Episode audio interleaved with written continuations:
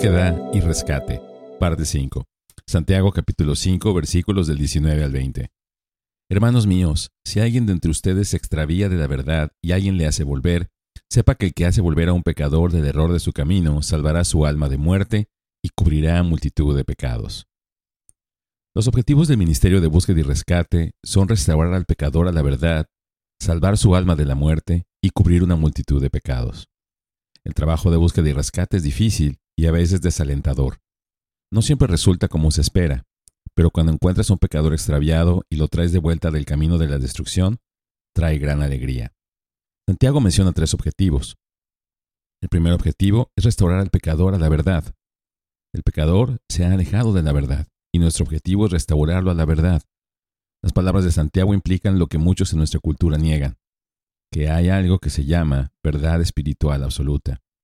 Cuando una persona se aleja de ella, puede saberlo. La verdad no es un sentimiento subjetivo, sino una realidad objetiva. Santiago se refiere especialmente a la verdad del Evangelio. Usa la palabra verdad de esa manera en el capítulo 1, versículo 18. En ejercicio de su voluntad, Él nos hizo nacer por la palabra de verdad, para que fuéramos las primicias de sus criaturas. Usa la verdad solo una vez más, en el capítulo 3, versículo 14. Pero si tienen celos amargos y ambición egoísta en su corazón, no sean arrogantes y mientan contra la verdad. Esto muestra que para Santiago, la verdad no es solo conocimiento doctrinal, sino también vida piadosa. Nuestra cultura posmoderna rechaza la idea de la verdad absoluta, especialmente en el ámbito espiritual.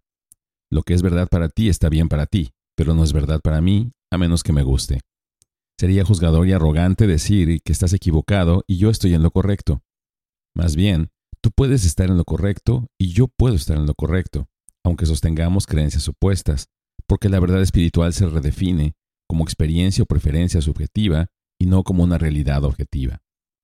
Pero la Biblia afirma que hay una verdad espiritual absoluta que salva el alma y un error absoluto que condena. Pablo les dijo a los Gálatas que si creían en un evangelio diferente al que él les había predicado, estarían condenados. Gálatas capítulo 1 versículos del 6 al 9.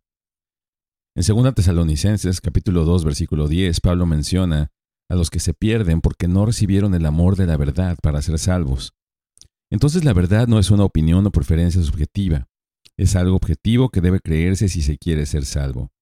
La verdad esencial es el Evangelio, que somos salvos únicamente por la gracia de Dios a través de la fe en Cristo, aparte de nuestras buenas obras, porque la fe salvadora, genuina, da como resultado buenas obras. Bendiciones.